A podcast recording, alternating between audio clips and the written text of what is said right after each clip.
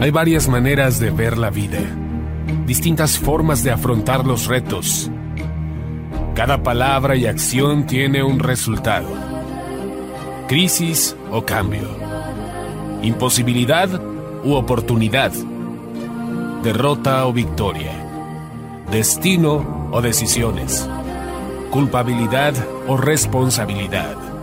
Mentira o verdad. Víctima o vencedor.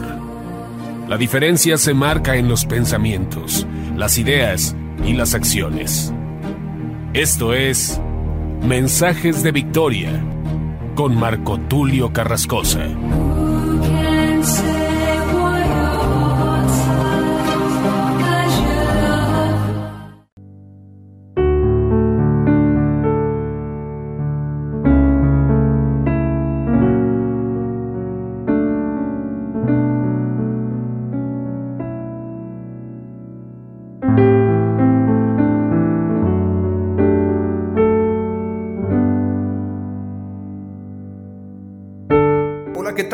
Amados hermanos y amigos, qué gusto saludarles nuevamente a través de la radio, a través de internet. Hoy estoy muy contento de poder compartirles un nuevo episodio de la serie La Paternidad de Dios, el episodio número 41 titulado El Padre, los hijos y los labradores malvados.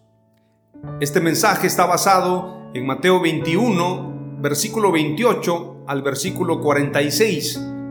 Es importante hablar acerca del mensaje de Jesús y su llamado a que nosotros seamos hijos obedientes. En esta parábola que el Señor comparte a los judíos y obviamente aquellos que se habían resistido a obedecerle, aquellos que habían rechazado al maestro, pero que de alguna manera tenían conciencia de que Jesús era Dios mismo hecho hombre. Y digo esto, tenían conciencia porque los milagros que Jesús hizo en la tierra, nadie los hizo jamás. Los milagros de Jesús hablan del Dios hecho hombre. Jesús hizo muchos milagros, muchas maravillas, muchos prodigios, de tal manera que no había forma de poder negar que Jesús era Dios mismo en la tierra. De hecho, la razón por la que matan a Jesús es por hacerse igual a Dios. Es decir, los judíos sabían que Jesús cumplía y llenaba todos los requisitos para poder ser llamado el Hijo de Dios o el Dios hecho hombre. Lamentablemente ellos endurecieron su corazón para no aceptar a Jesús y el apóstol Pablo nos explica en algunas cartas, como la carta a los Gálatas, que Dios permitió a través de este endurecimiento de los judíos que nosotros pudiéramos recibir la salvación. Por esto la escritura dice, a lo suyo vino y los suyos no le recibieron, mas a los que lo recibieron les dio potestad de ser llamados hijos de Dios. Estos somos nosotros, los que ahora tenemos entrada a la bendición, tenemos entrada al reino de Dios a través de Jesús. Jesús es el camino, y la verdad y la vida y nadie viene al Padre, nadie va al Padre sino a través de Jesús. La parábola de los dos hijos nos habla del pueblo de Israel y el pueblo gentil. Vamos a leer este pasaje, pero antes de leerlo haré una breve oración y luego continuaré con todo el verso, con todo el pasaje y quiero mostrarte el contexto de lo que Jesús está hablando. Vamos rápidamente entonces a lo que dice la escritura, precisamente en Mateo capítulo 21, no sin antes hacer una breve oración. Padre amado, te doy gracias en el nombre de Jesús por este tiempo, gracias por la vida, por la salud, gracias por la sabiduría, gracias por este tiempo de muchas bendiciones, Señor, y por el privilegio que me das de poder compartir tu palabra.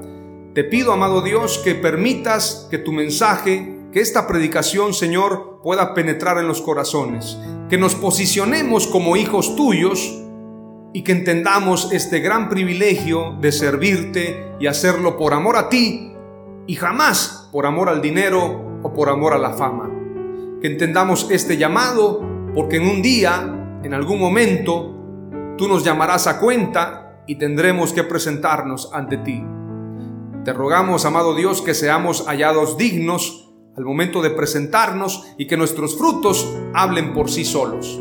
Te lo pedimos y te damos gracias en el nombre poderoso de Jesús. Amén. Aleluya. Mateo 21, verso 28 en adelante, el título de este pasaje en la Biblia Reina Valera se llama Parábola de los dos hijos. Obviamente está hablando de Israel y el pueblo gentil. Dice la escritura. Pero ¿qué os parece? Aquí está hablando Jesús, obviamente. Un hombre tenía dos hijos y acercándose al primero le dijo, Hijo, ve hoy a trabajar en mi viña. Respondiendo él dijo, no quiero, pero después arrepentido fue. Esto quiere decir que un hijo de alguna forma fue llamado, pero no quiso, pero después arrepentido fue. Habla precisamente de una decisión tal vez no inmediata, sin embargo al final termina obedeciendo. Verso 30. Y acercándose al otro le dijo de la misma manera y respondiendo él dijo, sí, Señor, voy. Y no fue. ¿Cuál de los dos hizo la voluntad de su padre? Ellos dijeron el primero, el que dijo no quiero, pero después arrepentido fue. Es decir, aunque se retrasó en obedecer, al final de cuenta obedeció.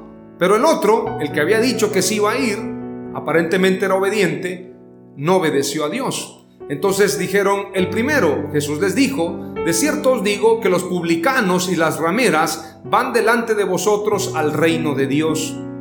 Los publicanos y las rameras para los judíos, para los escribas y fariseos eran los más repugnantes. Era la gente más discriminada, era la gente con la que no se convivía. Ellos no podían juntarse con publicanos, con aquellos que de alguna manera tenían sus negocios en cuestiones de corrupción, en cuestiones de dinero, y entonces ellos se alejaban de los publicanos y de las rameras. Sin embargo, esto lo hacían para aparentar una santidad que no tenían y que no vivían. Por esto Jesús, para incomodarlos y para mostrar el verdadero amor, Jesús comía con publicanos y pecadores. Jesús demostró que se puede ser santo aún en medio de pecadores. Él tocó a los leprosos, él convivió con mujeres rameras para compartirles el Evangelio, obviamente. Convivió con publicanos y le decían que era comilón y bebedor de vino porque Jesús se reunía con ellos. Recordarán ustedes a Saqueo, cuando Jesús se acerca a Saqueo, Saqueo era un publicano, obviamente, un recaudador de impuestos, y muchos se asombraron de esta reunión con Saqueo, pero Jesús siempre le dio prioridad a los más necesitados, aquellos que necesitaban la luz, no sin antes llegar primero a Israel, no sin antes llegar primero a las ovejas perdidas de Israel. Pero cuando ellos no lo reciben, Jesús entonces lleva su mensaje a ovejas que están fuera de ese redil, es decir, a nosotros.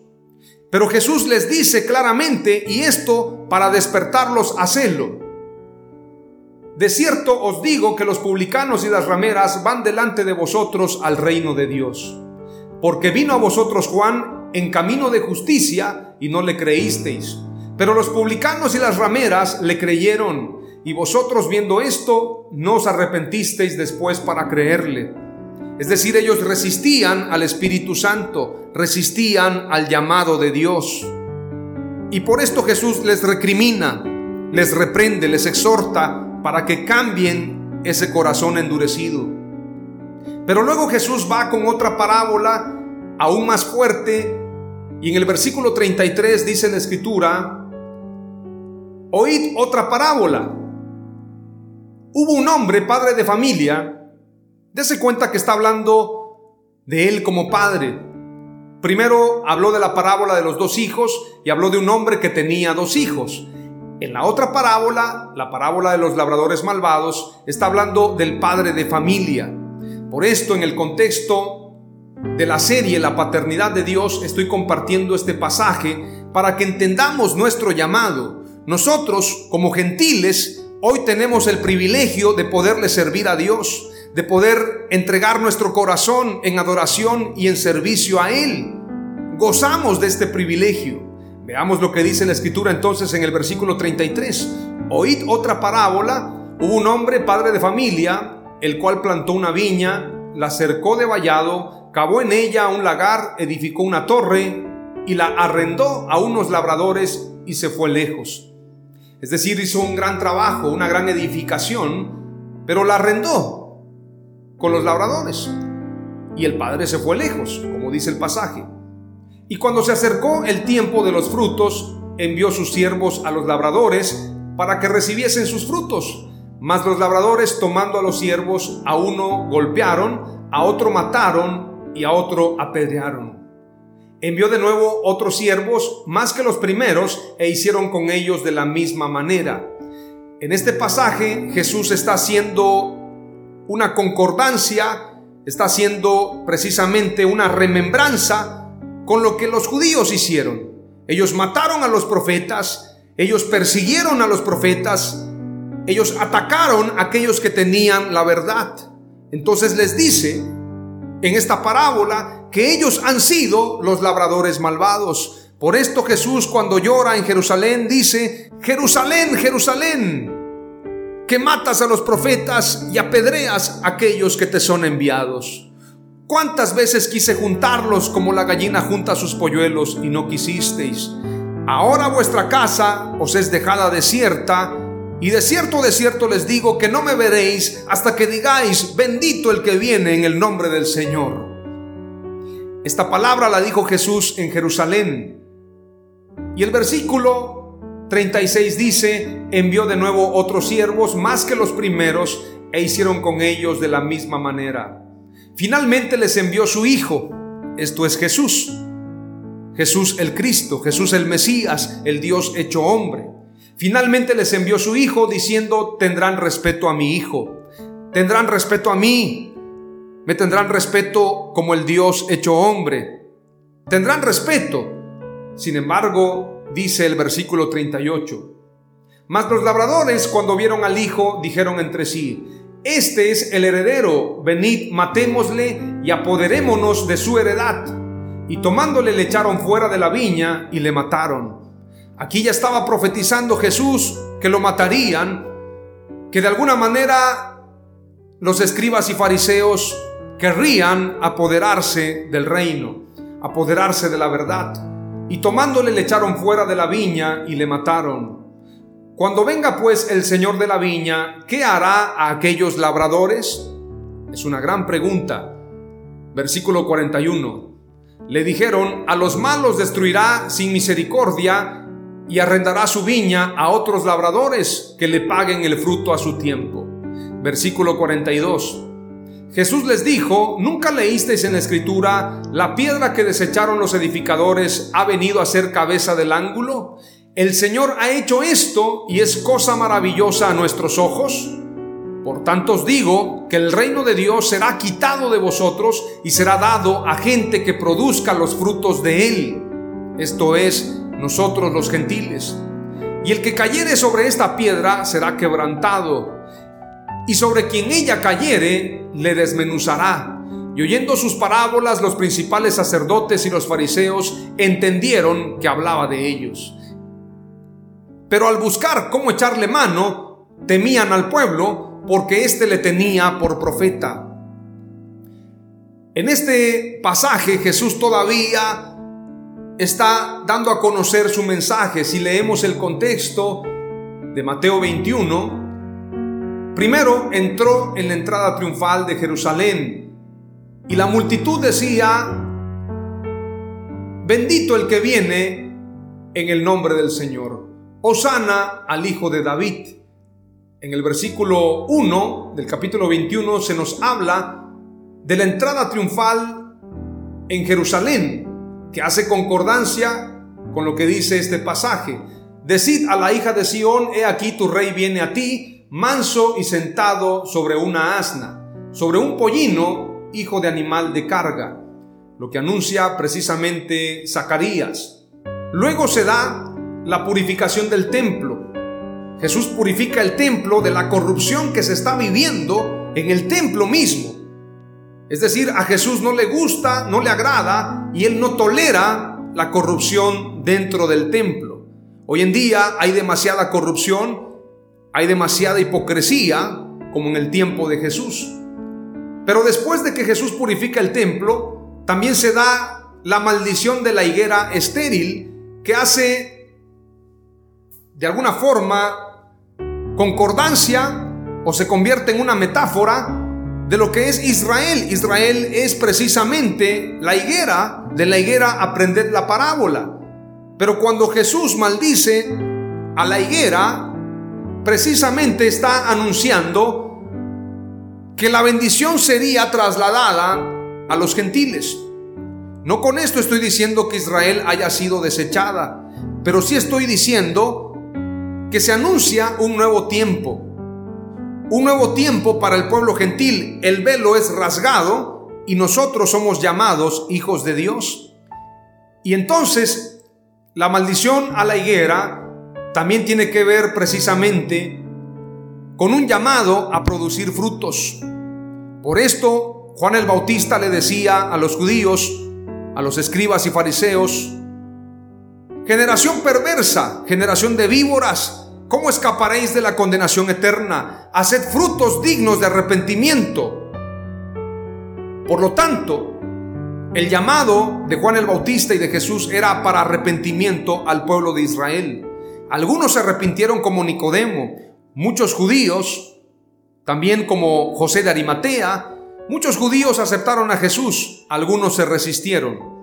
Después con la predicación de Pedro y de Pablo y de muchos apóstoles, hubo un gran avivamiento en Jerusalén, porque se cumplió la palabra, me seréis testigos en Jerusalén, en Judea, en Samaria, hasta lo último de la tierra. Pero después de todo esto, 70 años después, se da precisamente la caída de Jerusalén. El templo es derribado. Ustedes recuerdan esta invasión en el año 70 después de Cristo. Se da esta invasión en Israel. Precisamente la historia nos dice que en el año 70 después de Cristo, el emperador Vespasiano encargó a su hijo Tito hacer una destrucción total, destruir y saquear el templo.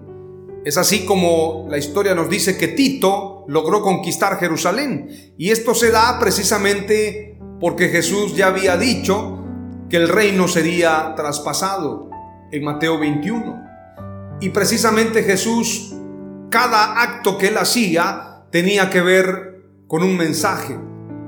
La entrada triunfal a Jerusalén habla precisamente que Él es el Rey de Reyes y Señor de Señores. La purificación del templo habla de una reforma, de una transformación. Y la maldición de la higuera estéril habla de lo que vendría para Israel después de que Jesús fuese crucificado. En el año 70, ese templo glorioso llegó a ser destruido de tal manera que no quedó piedra sobre piedra que no fuera derribada tal y como lo anunció Jesús en Mateo 24. Pero Jesús también habla de su autoridad. En este pasaje del capítulo 21, estoy hablando, versículo 23 al 27, cuando Jesús hace estos milagros, estas acciones relevantes, le preguntan precisamente los principales sacerdotes y los ancianos del pueblo, le preguntan, ¿con qué autoridad haces estas cosas y quién te dio esta autoridad? Respondiendo Jesús les dijo, yo también os haré una pregunta y si me la contestáis también yo os diré con qué autoridad hago estas cosas. El bautismo de Juan, ¿de dónde era? ¿Del cielo o de los hombres? Ellos entonces discutían entre sí diciendo, si decimos del cielo nos dirá, ¿por qué pues no le creísteis? Y si decimos de los hombres, tememos al pueblo porque todos tienen a Juan por profeta. Y respondiendo a Jesús dijeron, no sabemos, y él también les dijo, tampoco yo os digo con qué autoridad hago estas cosas. Esto habla también de la autoridad de Jesús. Y en el marco, en el contexto de este mensaje, anuncia la parábola de los dos hijos, hablando de los publicanos, de los pecadores, de los gentiles y lo que son también los judíos. También Jesús explicó la parábola del fariseo y el publicano cuando estaban orando. El fariseo decía, gracias Dios porque yo no soy como este. Yo doy mi diezmo, yo ayuno, yo guardo el día de reposo. Mas el publicano decía, sé propicio a mi pecador. Yo no soy digno de ser llamado tu hijo y él oraba. Jesús dijo que el primero que fue justificado fue el publicano y no el fariseo. Hablando precisamente que las obras no justifican sino la fe. Hablando del nuevo pacto, el pacto que tiene que ver con su sangre preciosa por la cual somos justificados cuando le entregamos nuestra vida a Jesús y renunciamos a la vida pecaminosa, a la vida pasada, a la vida que tiene que ver con el viejo hombre. En este sentido, lo que te estoy compartiendo es para que tú entiendas que el Padre ha de pedirnos cuenta y Él es severo y Él quiere que nosotros valoremos la salvación y entendamos el llamado de Dios. Hoy quiero compartirte exactamente cuatro palabras clave y que tú puedas entender que Jesús nos ha llamado a que podamos edificar sobre su fundamento. Y en este sentido, podamos tomar a Jesús siempre como la piedra angular lo que dice precisamente Mateo 21, versículo 42 en adelante, cuando dice, ¿nunca leísteis en las escrituras la piedra que desecharon los edificadores ha venido a ser cabeza del ángulo?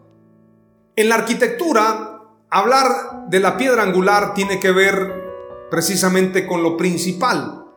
El concepto de piedra angular o piedra base se deriva de la primera piedra en la construcción de una base de una cimentación de albañilería Importante ya que todas las otras piedras se establecerán en referencia a esta piedra, lo que determina la posición de toda la estructura.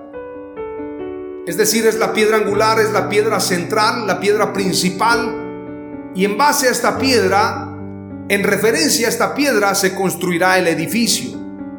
Por esto, Efesios 2.20 dice, edificado sobre el fundamento de apóstoles y profetas, siendo la principal piedra del ángulo Jesucristo mismo. En este sentido tenemos que dimensionar que la piedra angular es Jesús. Hoy te comparto cuatro palabras clave del episodio número 41 titulado El Padre, los hijos y los labradores malvados.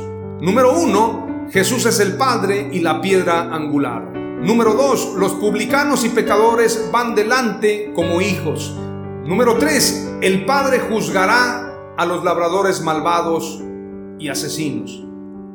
Y número cuatro, Dios ha dado su reino a sus hijos que producen frutos de él. En el nombre de Jesús.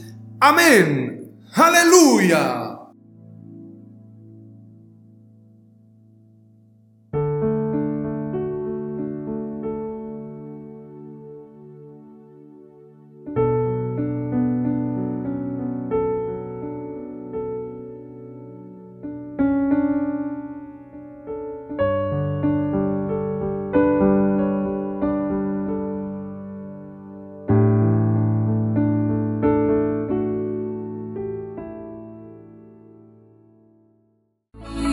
Esto fue Mensajes de Victoria con Marco Tulio Carrascosa. Gracias por escucharnos y seguirnos en nuestras redes sociales. Si deseas invitarnos a tu ciudad, escríbenos por inbox o al WhatsApp 961 66 882 99 961 66 882 99.